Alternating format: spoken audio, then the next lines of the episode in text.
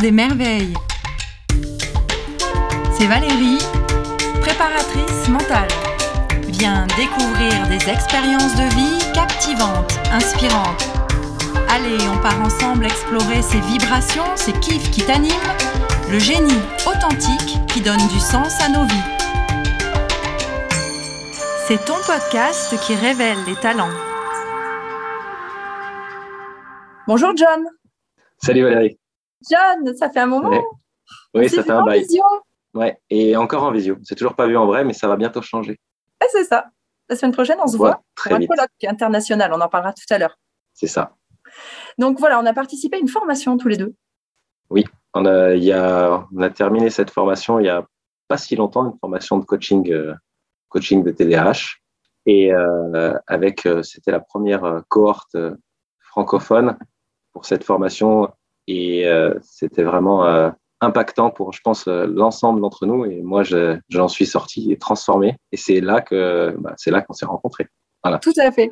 Est-ce que, est que tu peux préciser ce que ça veut dire TDAH C'est le TDAH, l'anagramme du trouble du déficit de l'attention avec ou sans hyperactivité. Hmm. Même si, même si j'aime pas trop cette appellation parce que c'est pas un déficit d'attention, mais c'est un problème pour réguler l'attention serait plutôt un déficit d'attention euh, circonstanciel, occasionnel, en fonction de, en fonction de l'occasion. Bah peut-être qu'on va pouvoir en, parler alors ce soir, parce que finalement, si tous les deux on a suivi cette formation, d'ailleurs, ça nous a demandé beaucoup de concentration, beaucoup d'application, beaucoup de régularité. Hein, c'est pas toujours simple. C'est-à-dire qu'on se voyait euh, un soir euh, ou deux, non, deux soirs par semaine, et on a fait ça pendant plusieurs mois. Hein, combien de mois? Je sais plus.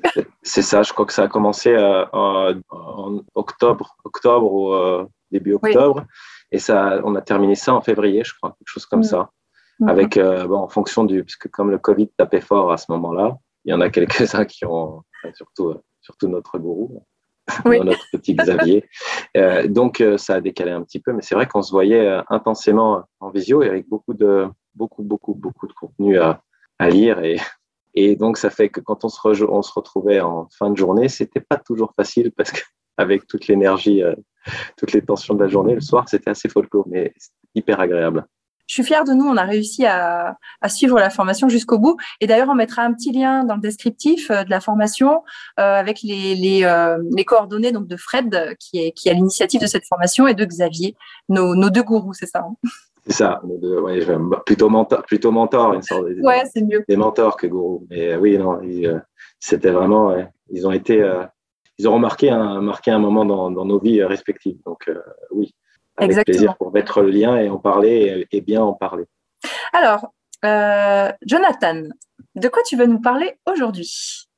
Bien évidemment, c'est en lien avec euh, le TDAH, parce qu'au-delà de mon, mon, travail à l'extérieur, qui mérite que je le dise, parce que ça fait que je peux désormais en parler librement. Je suis conducteur d'opération dans un groupe à moitié État, à moitié d'État, euh, moitié établissement public, moitié établissement privé. C'est là où vraiment j'ai pu commencer à, accepter et à m'ouvrir au, monde, euh, au monde vraiment au-delà de ma famille et de mes amis à qui je disais ouais, j'ai un TDAH. Là, c'est vraiment, je me suis euh, senti suffisamment en confiance et c'était la première fois dans un de mes métiers, que c'est aussi beaucoup en lien avec le TDAH, cette thématique de, se sentir en confiance pour s'ouvrir. Et, donc maintenant, c'est quelque chose qui est connu et qui va peut-être même me permettre aussi d'évoluer au sein de mon, groupe dans une autre thématique que celle où je travaille, qui est l'immobilière, mais plutôt aller dans le, éventuellement de l'handicap plus tard. Donc, euh, complètement en lien avec, euh, avec le trouble de l'attention. Et, donc, le congrès international, c'est justement, euh, et bien sûr, euh, le TDAH, avec les évolutions, une meilleure compréhension. Et, nous deux, on, le voit quand même plutôt ainsi que d'autres, hein, mais on le voit vraiment en positif, c'est-à-dire qu'on voit les caractéristiques du TDAH comme euh, des exceptionnalités plutôt positives, comme une chance de peut-être pouvoir développer certaines compétences qui sont pas forcément, euh, euh, on va dire, naturelles chez d'autres.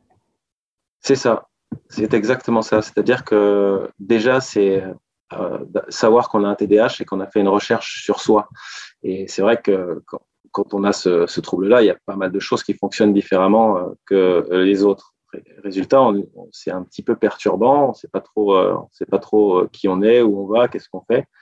À partir du moment où, on, a entre guillemets ce diagnostic et cette connaissance, on, commence à identifier quelles sont, euh, quelles sont nos lacunes.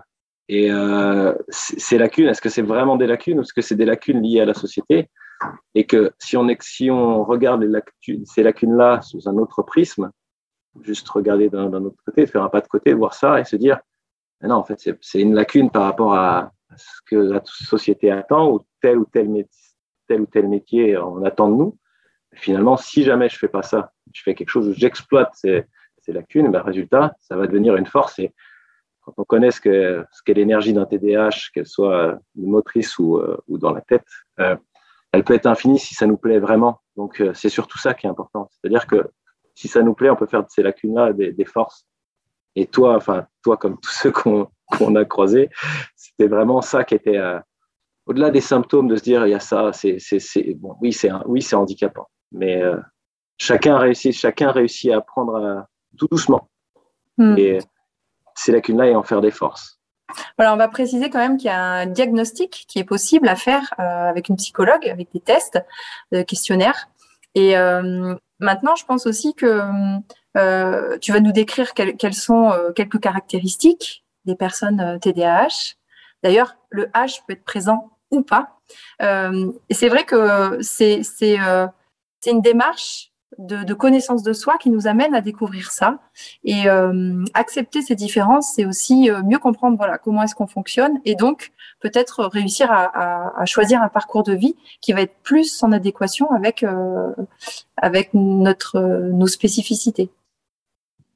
Exactement, exactement. Et euh, c'est c'est ça qui est une chance avec le diagnostic, c'est de s'en rendre compte, euh, de s'en rendre compte. Alors c'est pas le diagnostic en lui-même qui est important, c'est cette reconnaissance qui est par les, les, médecins, parce qu'un diagnostic c'est on, on des, des, questionnaires qui sont faits par les psychologues euh, pour justement répondre à des cases, mais le diagnostic est vraiment clinique. C'est quelque chose qui doit être établi par un médecin et qui se fait comme une, sorte d'enquête sur euh, le passé du patient, comment il était un petit peu à l'école, comment il a évolué à l'adolescence, à l'âge adulte, comment il fonctionne, etc., pour un petit peu voir euh, où, où les endroits où c'est un peu plus compliqué.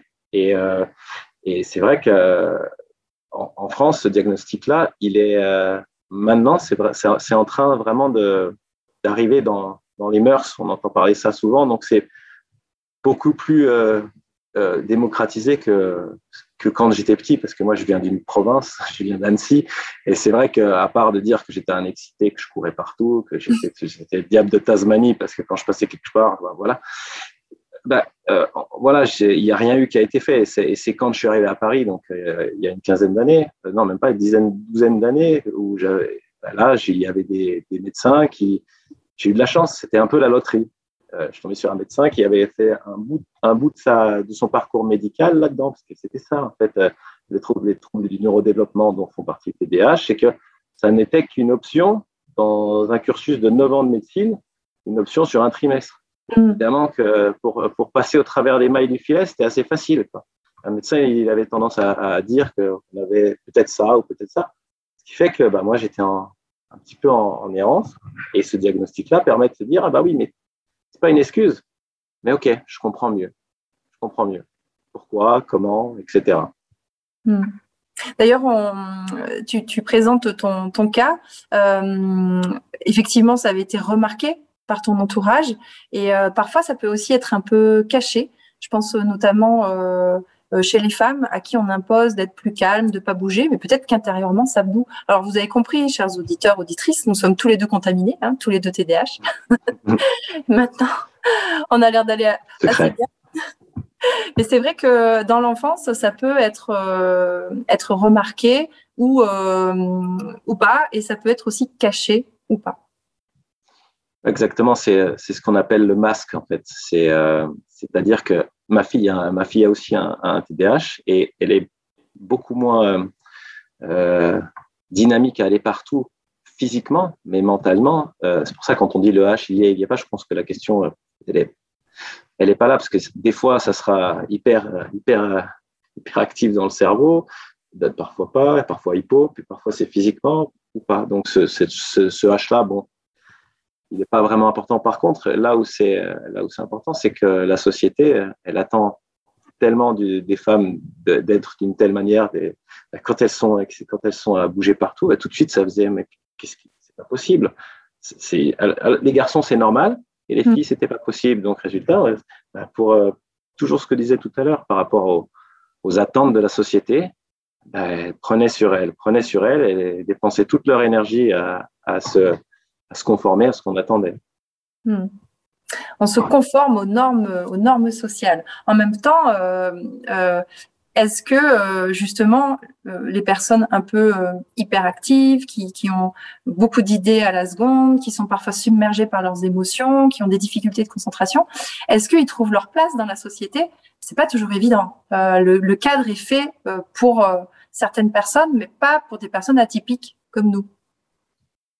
Clairement, clairement, et c'est tout l'intérêt de notre démarche euh, respective, qui est, fait, qui est d'essayer de, de, présenter aux, gens un petit peu nos, nos techniques, comment on a fait, qu'est-ce qu'on qu'est-ce qu'on a mis en place pour, euh, pour aller mieux. C'est vrai que, que ce soit de, depuis l'école maternelle jusqu'au jusqu'à dans le milieu professionnel, euh, les attentes, elles sont pas vraiment en adéquation avec ce que avec ce qu'on peut faire parce que euh, d'être dans une classe euh, de 30 élèves avec euh, plein de papiers partout euh, sur les murs euh, qu'on soit hyperactif physique ou pas ben, quand on est quand on a un, une attention circonstancielle ben, on va regarder partout. On va pas regarder les cours.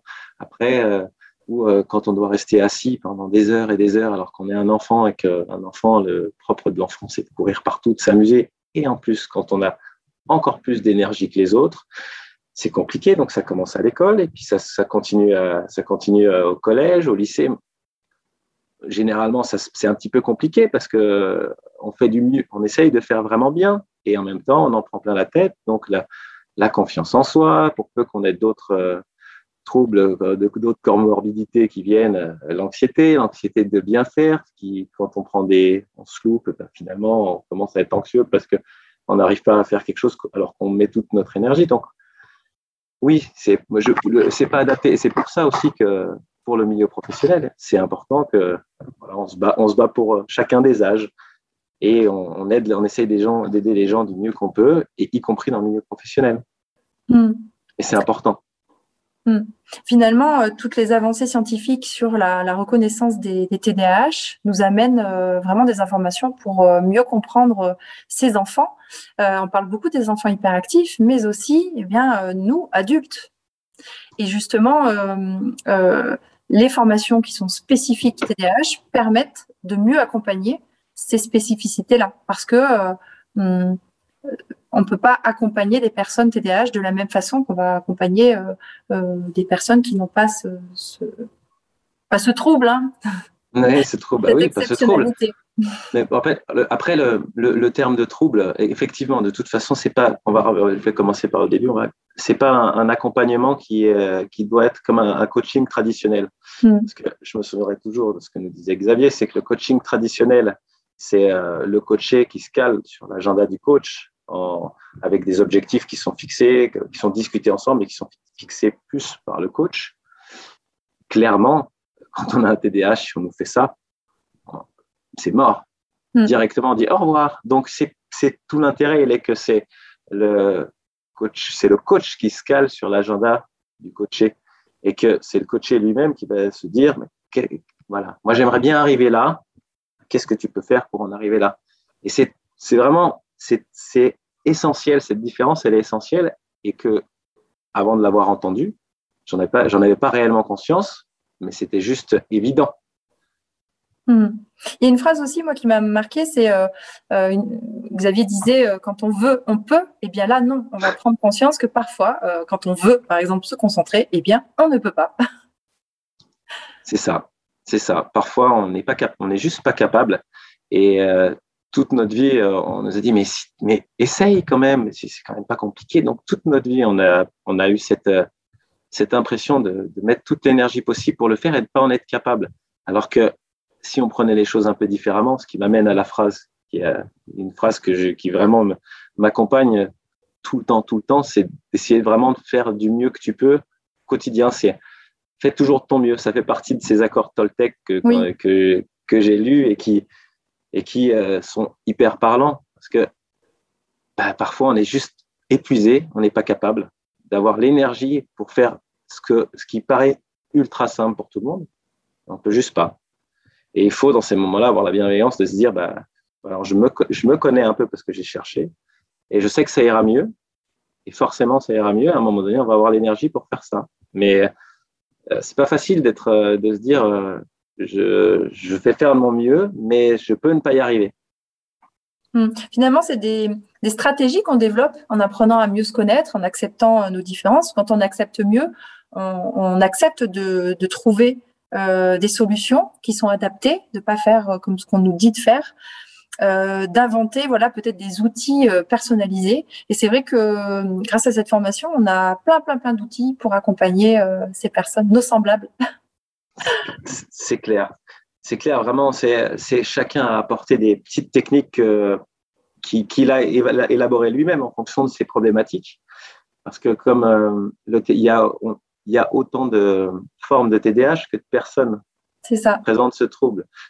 Pour revenir au fait du trouble, c'est quand euh, on appelle trouble quand il y a un, ensemble de symptômes qui nous embêtent au quotidien. Donc c'est pas un gros mot, mais donc euh, bah, euh, ces techniques-là, chacun chacun les a élaborées alors, au départ sans savoir qui on était vraiment, mais qui nous convenaient, qui finalement peuvent se peuvent s'adapter à d'autres personnes qui ont le même genre de problématiques. Et euh, cette formation, elle nous a vraiment non seulement euh, présenté ces outils, mais surtout euh, appris à les utiliser en les pratiquant. Et en, mm. utilisant des outils qu'on n'avait peut-être pas l'habitude d'utiliser parce qu'ils étaient, on les avait pas conscientisés, on ne les utilisait clairement pas, mais que les autres qui ont un cerveau qui fonctionne vite et différemment, bah, finalement, on pouvait les utiliser aussi pour nous. donc, si on peut aussi les utiliser pour nous, pourquoi on ne peut pas les utiliser pour tout le monde? Hmm. D'ailleurs, il y a plein d'avantages euh, de fréquenter euh, des personnes qui ont cette, cette spécificité. Sachant que je mets pas euh, les gens dans des cases, c'est juste que voilà, il y a des personnes qui, bah déjà rien que d'être homme ou femme, c'est une spécificité, d'être TDAH, de pas l'être, d'être né dans une ville à la campagne. Enfin voilà, il y a, y a plein de, de, de choses qui, qui différencient tout un chacun. Euh, et en tout cas, aujourd'hui, on met l'accent sur, celle, sur celle-ci, ce qui ne fait pas non plus de, de, ce qui ne met pas de barrière, on va dire, d'étiquette. Voilà, c'est important euh, aussi euh, de, parler de cette étiquette parce que un enfant dans une école, il, peut avoir l'étiquette hyperactif et, et, ça va amener beaucoup, beaucoup de problèmes, beaucoup d'incompréhension aussi parce qu'il y a un manque d'information, même si euh, je pense que tout est en train de progresser là d'un point de vue euh, information. Qu'est-ce que tu en penses toi? Je suis d'accord. Euh, je suis d'accord avec toi. C'est en train de progresser. Et je pense qu'on est tous responsables, responsables moteurs de, ce progrès. Quand on, transmet l'information chacun au, au, au, professeur en leur expliquant ce que, de quoi, quoi souffre notre gamin ou nos gamines à l'école, en leur expliquant que c'est des problématiques qui sont euh, de fait encore plus compliqué pour eux. Donc, ça leur, eux, ça, les, ça leur permet de, de comprendre et peut-être aussi de reconnaître et, éventuellement, après, d'en parler, de pouvoir en parler à d'autres parents. Donc, je pense qu'on est tous responsables de ça. Quand on commence à, se, à s'y intéresser, de toute façon, euh, finalement, on met le doigt dedans et euh, s'il y en a, s'il y a quelqu'un, soit, soit soi-même, soit nos enfants, souvent c'est par les enfants qu'on découvre nous-mêmes qu'on a un TDAH, mais euh, à partir de là, on, on, s'engouffre pour, euh, pour, comprendre, pour comprendre ce que c'est. Et, euh, et, je pense que c'est en, en, ça, que ça, en ça que, que ça évolue, mais pour nous, ça évolue toujours pas assez vite, de toute façon. Mm. Mais je sais plus, je sais plus si on a, on a, on a parlé de ces, parce qu'effectivement, c'est pas, c'est pas une étiquette, mais c'est une caractéristique, comme je sais pas s'il y en a qui jouaient au jeu de rôle, mais qui avait des caractéristiques de point de vie, de, santé, etc. Puis après, il y a d'autres caractéristiques particulières parce que quand on a un TDAH, ben, effectivement, il y a ce triptyque de, l'attention, de l'impulsivité et de l'hyperactivité. Mais l'attention, quand on est un peu dans ces, soucis de maintenir l'attention, c'est notre esprit, il, s'en va et ça crée, peut avoir de la créativité. Quand on quand on est hyperactif, qu'on a une énergie motrice, ben, ça sert aussi pendant on, a une énergie folle pour faire ce dont on a envie. Enfin, chaque, chacun de ces, attributs, qui ne sont pas des étiquettes, qui sont présentes plus ou moins fortement chez les uns et les autres, font partie de, de nous et ce qu'on disait tout à l'heure avec ces outils pour pouvoir les, en faire des forces. Mmh. J'ai euh, juste une chose qui me revient en tête. Euh, par exemple, au Moyen Âge, il y avait des, des personnes qui faisaient le, le guet. Euh, et c'était souvent des personnes hyper actives parce qu'en fait, il fallait surveiller, bouger, aller voir, voilà. Et là, ces personnes-là avaient hyper actives, avaient leur place et étaient valorisées. alors que maintenant, c'est pas forcément forcément le cas. Et justement, toi, John, dans ta vie, euh, comment est-ce que tu as appris à, aimer ton TDAH Est-ce que euh, voilà, il y a eu peut-être eu des périodes très difficiles où on te disait, comme tu l'as dit tout à l'heure, que tu étais le, diable de Tasmanie. voilà, quels, sont tes, temps euh, forts, positifs ou négatifs pour, en tant qu'adulte aujourd'hui, être épanoui Parce que moi, je te vois épanoui. oui, bah c'est alors c'est évidemment le cas pas tout le temps parce que c'est comme tout le monde, s'il n'y a pas des moments un peu plus bas, c'est compliqué d'avoir des moments où je pense que c'est étroitement lié.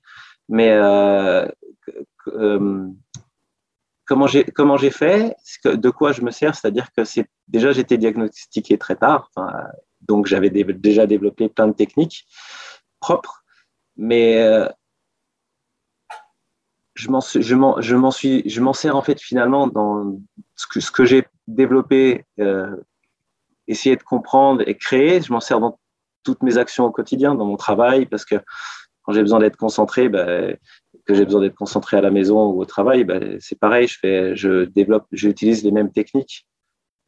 Hmm. Et, euh, et, ça me et, et, ça me guide. en même temps, ça me guide au quotidien. C'est-à-dire que euh, de faire attention et puis d'être dans cette démarche-là, finalement, on fait vraiment attention aussi euh, aux, aux, autres et comment on se comporte aussi. Donc, toujours dans une quête d'essayer de, d'essayer de, de s'améliorer. Enfin, moi, j'essaie de m'améliorer, alors que parfois ça, parfois ça marche pas. Mais j'essaye. Je fais du mieux que je peux.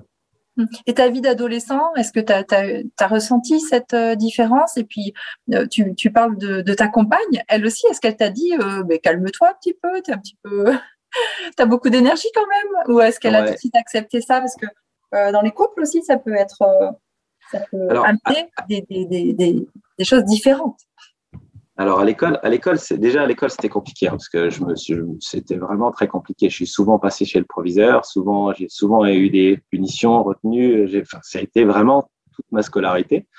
Je me suis fait jeter par terre par un de mes pions euh, parce qu'il en avait marre de moi, juste. Enfin, des, un prof qui m'avait mis un, un, coup de poing avec un non un coup de bottin parce qu'il disait que ça laissait pas de marque.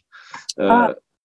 Ouais, non, ça a, été, ça, a été pas, ça a été pas mal. Et en même temps, tout le temps en te disant que c'est de ta faute. Donc, euh, mm. c'était un, petit peu compliqué. Mais, euh, et puis, euh, c'est en fait, après l'adolescence, bah, c'est surtout avec les, les, rapports sociaux avec les, ses, ses proches. C'est pas forcément simple quand, quand on ne sait pas pourquoi on pète des câbles. Alors, effectivement, oui, ma femme, elle m'a dit, il va falloir que tu te détendes un petit peu. Et elle, c'est, mais, mais tellement, c'est grave, parce qu'on a une histoire aussi euh, atypique. Et euh, résultat, euh, on a, c'était clairement ma vie de ma vie de couple était en de vie de couple et de famille était en jeu si je me prenais pas en main. Et euh, c'est cette, c'est cette, ce, mur qui arrive très près là, que c'est le fameux mur où on se dit maintenant là c'est plus possible de se retourner, il est collé. Donc faut y aller, faut traverser, faut, faut faire quelque chose et et ça, c'est l'histoire, elle a commencé ici. Et euh, c'est à partir de ce moment-là où euh, je savais que si je voulais garder, euh, garder ma, ma, famille et ma femme, bah, il fallait que je bouge. Et, mm.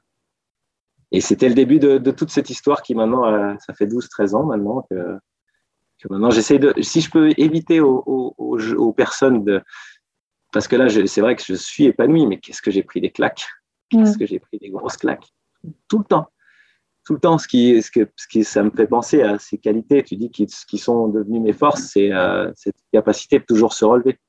Hmm. Parce que on se relève tout le temps, tout le temps. On en prend, on en prend, on a eu l'habitude, parce que finalement, on, se conforme, on, avait une attitude qui ne se conformait pas à la société. Donc, euh, ben, on a tout le temps pris des blocs, et puis finalement, OK, et puis à se poser des questions, pourquoi? Qu'est-ce qui se passe? Ben, Pas forcément comprendre, mais euh, réussir à analyser, se dire, bon, ben voilà, on en prend des claques. Et cette capacité, ce qu'on appelle maintenant très à la mode, la résilience. voilà. Je pense que c'est une, des, une, une de mes grandes qualités. Hmm. Et, oui, tu as développé euh, deux autres forces peut-être à partager avec nos auditeurs, nos auditrices euh, pour euh, résumer ce, parcours? Oui, alors vraiment, la, résilience, c'est certainement ce, qui, ce qui était vraiment la, plus, la plus importante. Ensuite, c'était, ça a été, ça a été je dirais, deux, c'est la bienveillance et l'empathie qui sont liées parce que pareil, quand on prend des blocs et qu'on voit la douleur qu'on a et, et qui, qui, peut rester, qui reste, qui s'en va, qui revient, etc. Bah, on n'a vraiment pas envie de faire ça aux autres. Et en même temps, euh, l'empathie, j'ai toujours ressenti les choses que ressentaient les gens, et, euh, mais je ne savais pas si c'était eux qui ressentaient, ou si c'était moi, ou si c'était qui. Sauf que bah, en fait, c'est devenu une force parce que je rentre dans une pièce et je sais s'il y a quelqu'un qui est pas bien. Puis comme je fais vraiment toujours très attention à tout mais aussi attention à rien, mais j'ai attention quand même à tout, mais je remarque que la personne, effectivement, si je la connais peut-être pas comme d'habitude, donc il y a peut-être quelque chose. Et comme si je l'aime bien, bah, moi, je préfère qu'elle aille bien, donc je vais lui demander. Comme, euh, voilà, donc je pense que c'est vraiment devenu une force d'empathie là. Mais c'est marrant parce que c'est encore toi qui me fait penser à ça, parce qu'évidemment, on, on, avait discuté de ce dont on allait parler. Évidemment, j'avais déjà oublié, mais je m'étais pas posé ces questions. Mais euh, tu avais dit au début j'allais certainement, euh, ça allait certainement venir, bah, c'est venu. Merci. Bah, merci à toi de répondre avec autant de sincérité et d'authenticité. Euh, Toujours. Par rapport aux, émotions, on, a abordé euh, le thème des émotions très rapidement. Est-ce que tu peux décrire un petit peu nos auditeurs, nos auditrices comprennent mieux ce que ça peut amener chez un TDAH. Tu te souviens du schéma que Xavier avait fait euh, en comparatif avec euh, les personnes plutôt euh, en dépression, les personnes plutôt typiques? Oui, alors il y a deux choses. par rapport à l'humeur, il y avait ce, tableau qui décrivait l'humeur d'une personne on va dire, typique. Avec un, avec, quand on dit normal, ça veut dire qu'il y a le plus grand nombre qui réagit de cette manière-là. C'est simple de le définir. Et atypique, c'est qu'il ne fonctionne pas vraiment. Et donc, en fait, par exemple, l'humeur de, de quelqu'un de, de, typique, c'est qu'il va fluctuer d'une certaine manière plutôt euh, régulière, comme une courbe sinusoïdale plutôt euh, progressive qui monte et qui descend. Alors qu'un un TDAH, il peut très bien être euh, mais pump it up une bonne partie de la journée et il y a un truc qui arrive et on va descendre, mais instantanément, on va penser plus qu'à ça, on va être triste parce qu'il y a eu quelque chose qui est pas bien, vraiment. Et puis finalement, on va écouter une musique, on va voir quelqu'un qui va nous appeler, hop, on va remonter.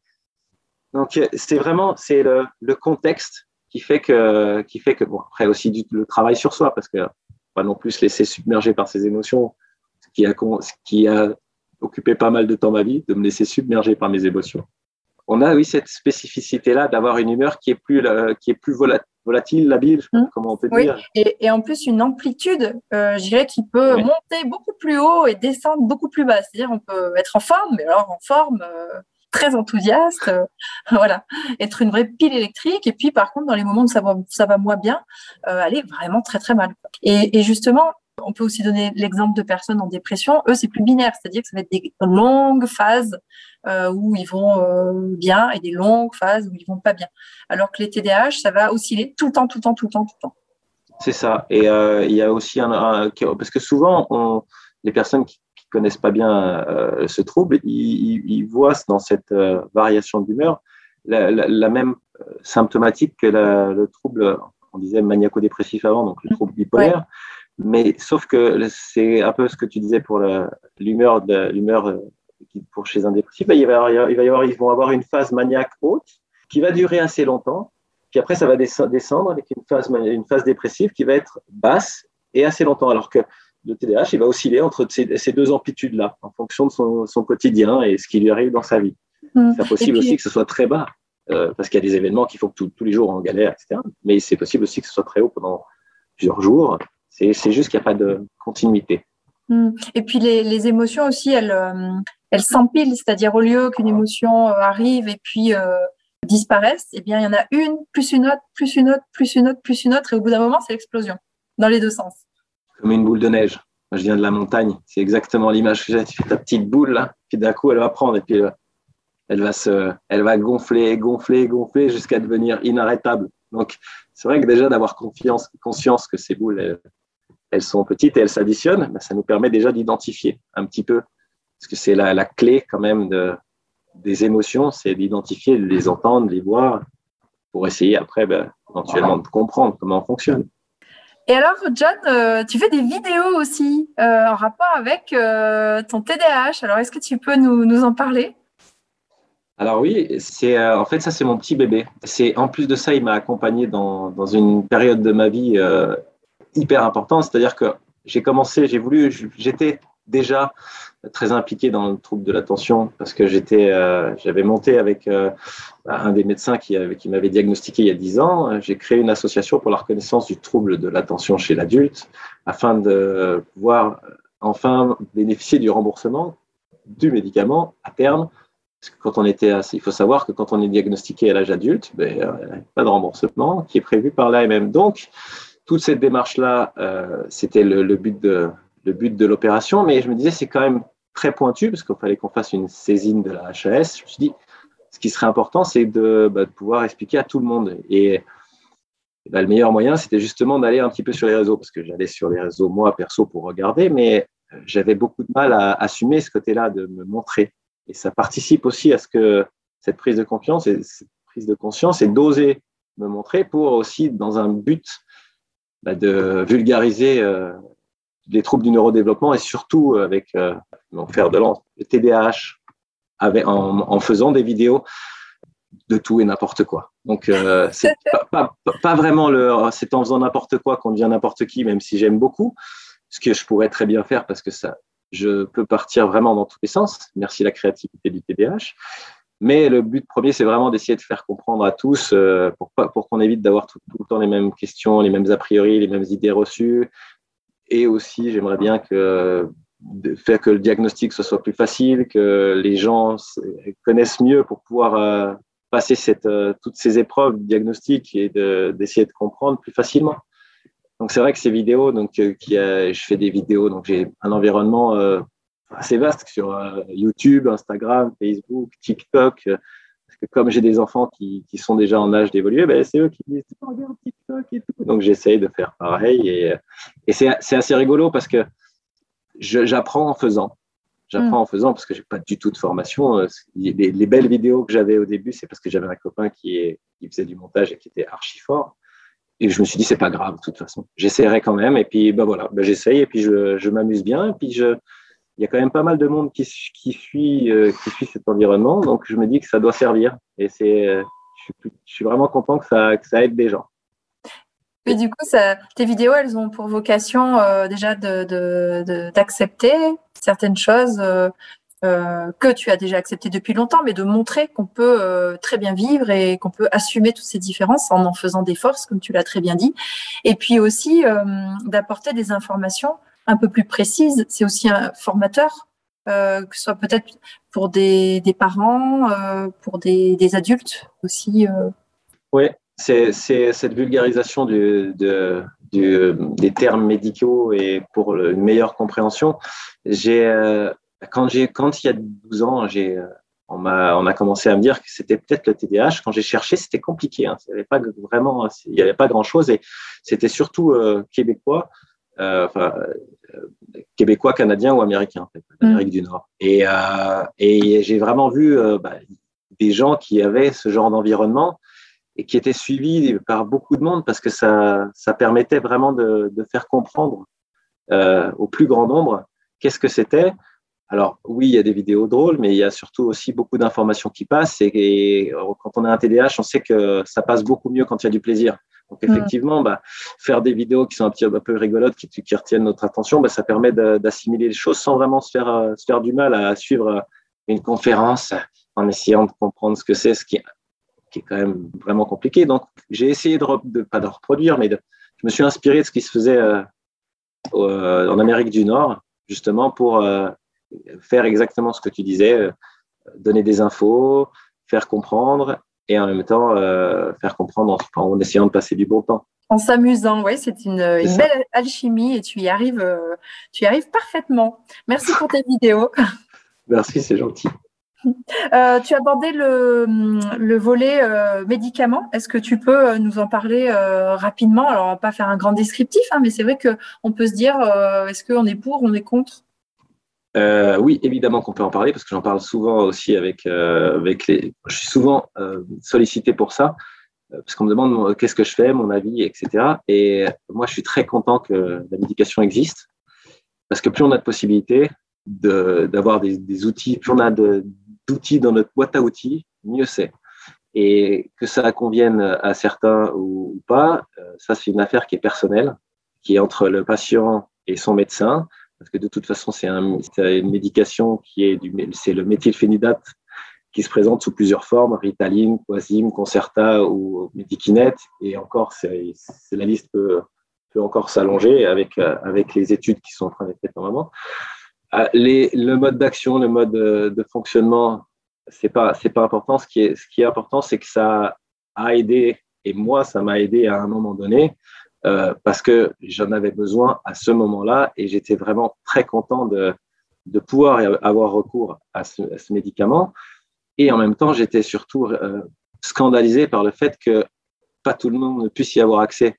C'est pour ça que j'ai monté cette association, parce que il y en a, ils vont dire, moi je suis pour, moi je suis contre, ça modifie mon gamin, je, ne sais quoi au caisse, sachant que l'impact, l'impact, comment on dit, le bénéfice-risque de ce médicament, il est euh, bien meilleur que le doliprane que tout le monde se, prend. Je dis, ok, bah, bah, déjà, prenez conscience de ça, et après laissez le choix aux personnes en fonction de leur problématique propre parce qu'il y a des symptomatiques, des symptomatologies qui dépendent vraiment de chacun. Donc, moi, j'ai, l'avis que j'ai, c'est je suis très content que ça existe et que, les gens ils sachent qu'il y en a, c'est possible. C'est déjà beaucoup. Hum, ça peut être un plan Ma fille, par exemple. Ouais, c'est ça, ma fille, ma fille, on lui a dit. On essaie plein de choses et puis euh, on sait qu'il y a ça aussi, donc c'est rassurant. Euh, et effectivement, je pense que pour certains, il faut tester pour se faire un avis. Hein, euh. C'est ça, parce qu'en plus de ça, c'est un médicament qui n'a pas, de, pas de dépendance, c'est-à-dire qu'on peut arrêter. Quand on prend plus le médicament, c'est simple, il n'y a plus cette, ce maintien, entre guillemets, de, d'esprit un peu focus. Comme ça, moi, je vois ça. Je vois, je vois quand il n'y a pas le médicament, ça part partout, j'ai des idées partout, puis d'un coup, bah, ça vient mettre un petit peu. En fait, c'est quoi? C'est une neurocapture, c'est la, la, neurocapture de, de, la dopamine qui est faite et qui fonctionne mieux. Donc, il n'y a, a pas besoin d'avoir autant de plaisir pour passer à l'action. Quand il n'y a pas ça, ben, il, y a besoin y a besoin du plaisir. Donc après, c'est en fonction de chacun et, de, et parce que en fonction de notre état de santé, notre état de fatigue, euh, les, possibles troubles qu'on a en comorbidité ou non, ben, ça peut être opportun ou pas. Ce qui est important, c'est que ça soit réfléchi, on sache vers où on va et ce soit fait avec un médecin. À partir mm. de là, c'est quand même hyper cadré. Mm. Finalement, chacun peut choisir euh, qu'est-ce qui me handicape et est-ce que le médicament peut faire quelque chose, est-ce que tel outil peut faire quelque chose, et donc chacun chacun teste. Par exemple, euh, la procrastination, qui est quand même euh, les TDAH quand même adeptes de la procrastination. en essayant tout un tas d'outils, vous verriez John avec un immense sourire. Je pense qu'il est passé maître, dixième niveau. Alors, je connais aussi. Hein. Maintenant, voilà, on a tous des outils et peut-être qu'un traitement euh, médicamenteux peut euh, amener un plus de ce côté-là. C'est euh, à la fois le bon argument et aussi un argument qui va contre le médicament parce que les gens disent aux États-Unis, ils prennent ça pour, être, pour performer à l'école, etc. Donc, effectivement, ça, marche, ça, marche, ça marche aussi pour ça.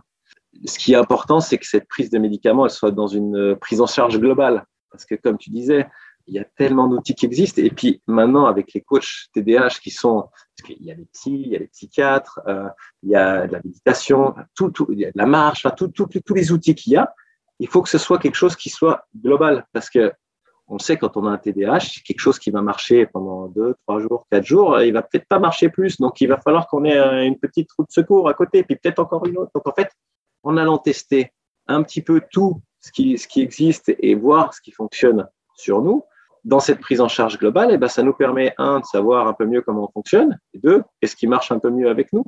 Et euh, trois, on commence à aller voir euh, la bonne direction où il faut aller pour, euh, bah, pour que nous, on soit bien, pas pour faire plaisir aux autres, juste pour qu'on fonctionne un peu mieux en se connaissant. Est-ce que tu aurais une anecdote vraiment liée à ta force d'être TDAH euh, d'une expérience que tu aurais vécue dans ta vie ou peut-être il y a eu une totale incompréhension. Moi, je sais qu'on m'a dit toute ma vie que j'étais dans la lune, que j'étais dispersée.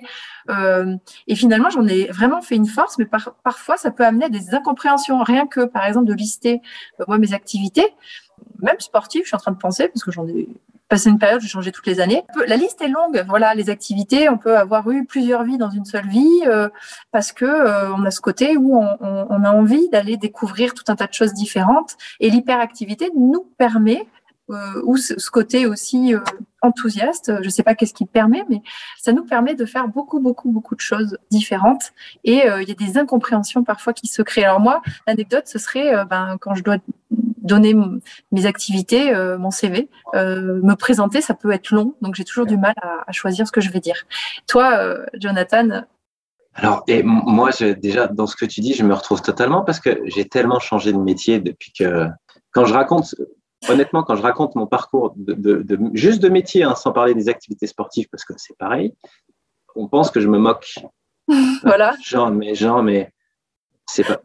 en fait, gros, t'es un menteur. Euh, bah non, non, non, en fait, non, non. J'ai euh, j'ai été maître nageur, prof de maths, prof de boxe, pompier. Euh, j'ai fait j'ai travaillé dans les routes, dans les ponts, aux affaires étrangères, en finance. En fait, j'en ai, j'en ai fait plein. Et c'est sans compter que dans les mêmes, dans les mêmes entités, j'ai fait plusieurs postes. Donc, de toute façon, je le vois comme on est des petites abeilles. On va les butiner euh, les petites fleurs pour voir ce qu'on aime bien. On teste. Et puis, ça, va bien. Euh, de toute façon, si ça va pas, va falloir qu'on change dans tous les cas parce que ça va pas tenir longtemps. Donc, ben, on teste, on teste plusieurs, plusieurs choses, mais c'est une force, ça, parce que des gens, ils vont rester dans leur, euh, leur petit train-train qui leur convient pas toute leur vie. Nous, c'est pas possible. On va tout, on fait tout, on fait exploser le truc. C'est-à-dire qu'au bout d'un moment, ça, va, il va juste y avoir une, une impossibilité de coexistence avec l'activité ou, ou, le lieu ou le, travail ou les pratiques qui va faire qu'il va falloir changer. Et ça, mm. c'est une force. C'est vraiment une force, ça. C'est vraiment une force. Et puis, de pas avoir, finalement, on est tellement poussé que la question d'avoir peur ou pas, elle n'existe pas. On peut pas avoir peur parce qu'on a cette, on est, on est complètement envahi par cette, cette, cette force de partir pour faire, pour faire ce qu'on a envie d'autre que ce qu'on est en train de faire. exactement. Hmm, Ça me rappelle une, une, des, une, des, une, des, vidéos que j'ai vues. La, personne était assez, assez âgée. Elle disait euh, la, la, chose que si je devais dire quelque chose à un jeune maintenant qui doit s'en souvenir, et c'est pas la phrase, mais ça pourrait, c'est ne reste pas dans un endroit qui t'emmerde. C'est-à-dire hmm. aussi bien ce que tu fais, bouge, bouge de toute façon, et encore plus pour nous. Quand on se met en mouvement, le plus dur, c'est de se mettre en mouvement. Mais quand on est en mouvement, on est presque inarrêtable. Exactement. C'est en lien avec la procrastination, ce que tu disais. C'est pas qu'on n'a pas envie, c'est juste que c'est se mettre dessus. Là, nous, on devait préparer. Toi, tu devais préparer des choses. Moi, je devais préparer des choses. c'est toujours le jour même. J'ai écrit. J'ai fait ça dans le train tout à l'heure parce que je pourrais te raconter une anecdote de, vie d'hyperactif où j'ai fait euh, Lyon, avant, lundi Lyon, euh, hier, avant-hier Clermont, aujourd'hui Grenoble. J'ai ma vie d'hyperactif, ça aussi c'est une force. Si jamais on n'avait pas autant d'énergie, je, serais déjà en train d'être euh, par terre couché, cuit. une autre anecdote, peut-être, je pense que tu vis la même chose. Si quelqu'un te dit, mais pose-toi, ça va te faire du bien. Mais c'est pire Là, c'est pire. Si on demande à, quelqu'un qui est TDAH de se poser, mais rien que ce mot, déjà, euh, euh, ça va pas aller niveau émotionnel. Est-ce que toi aussi, tu vis ça comme ça? Ah bah moi, tu vois, là, rien que là, pendant qu'on est en train de parler, je suis, sur, euh, je suis debout, avec mon bureau assis debout que je me suis créé avec une plaque sur ma table à la maison. Je ne travaille plus jamais assis. C'est-à-dire qu'au travail, j'ai un bureau assis debout. Et euh, alors, avec en plus des outils que je découvre où on peut dicter son message sur euh, Microsoft. Euh, pour pas le citer, c'est pas bien, non, plutôt sur Outlook. Bref, en tout cas, maintenant je suis debout et personne ne viendrait me dire ça à moi. J'organise des réunions où euh, ces réunions, c'est des réunions euh, mitraillettes. Sujet, tac, tac, tac, tac, on envoie, puis à la fin, bon, c'est bon. Depuis que je peux faire mes propres réunions, c'est des réunions magiques, je peux pas tenir trop longtemps en réunion, donc il faut que ça aille vite. Et c'est parfait. Non, impossible de se poser. Rien que là, tu me le dis, déjà, tu sens mon ton. Ça y est, ça, te, ça te speed. non, c'est impossible de, nous dire ça. J'aime beaucoup comment tu trouves des solutions voilà, pour t'adapter, hein, c'est-à-dire plutôt que d'être assis derrière un bureau, un bureau debout. Voilà, nouvelle je, vraiment, je, je, je, marche, je, je marche pendant que. Mm. parce qu'on a de plus en plus tous des, des, des métiers un peu sédentaires et effectivement, moi, je, venant de la montagne, je serais plutôt en train de me dire que il faudrait que je, fasse berger parce que j'adore tellement marcher. Je marche 15 bornes par jour mais en même temps, euh, je ne sais pas si je serais heureux d'être berger, mais euh, dans, mon, dans mon métier, heureusement, je bouge, mais quand on est sur un bureau en train de faire de, bah, de l'ordinateur, on ne bouge pas vraiment. Et euh, bah, j'ai trouvé cette alternative parce que se mettre, en plus, je, suis constamment en train de, bouger un tout petit peu. vraiment, c'est, je conseille pour les gens qui ont, qui sont comme moi, un peu comme moi au niveau de l'énergie, bah, de se mettre debout parce que ça aide vraiment. Mmh. Ça met en action. Ça eh permet de, s'ancrer et d'assumer. Hmm. Juste pour pas effrayer les auditeurs, les auditrices pour qui euh, tout ce qui est TDAH euh, paraîtrait vraiment euh, vraiment éloigné. donc tu es en couple, tu es marié, tu as des enfants, donc même si tu aimes bouger, tu sais aussi qu'il est possible d'avoir une stabilité lorsque lorsque tu l'as choisi. Oui, c'est ce que tu disais juste avant, l'ancrage on s'ancre en créant des racines. Euh, et les racines, moi, pour moi, qui est celle qui me conviennent, c'est euh, la famille. Et effectivement, euh, alors je, je, c'est pas simple tous les jours parce que notre famille est atypique aussi, c'est-à-dire que on a chacun, on a chacun des, des, petites particularités, ce qui fait que notre famille est assez dynamique également et, et, et parfois explosive mais cette, euh, cette volonté de bouger, on, l'a à peu près tous. Et ce qui fait que même nos enfants qui sont petits, parce qu'on on, a deux enfants, donc le, garçon qui est âgé de 8 ans et la grande qui est âgée de 11 ans, c'est déjà des gros marcheurs.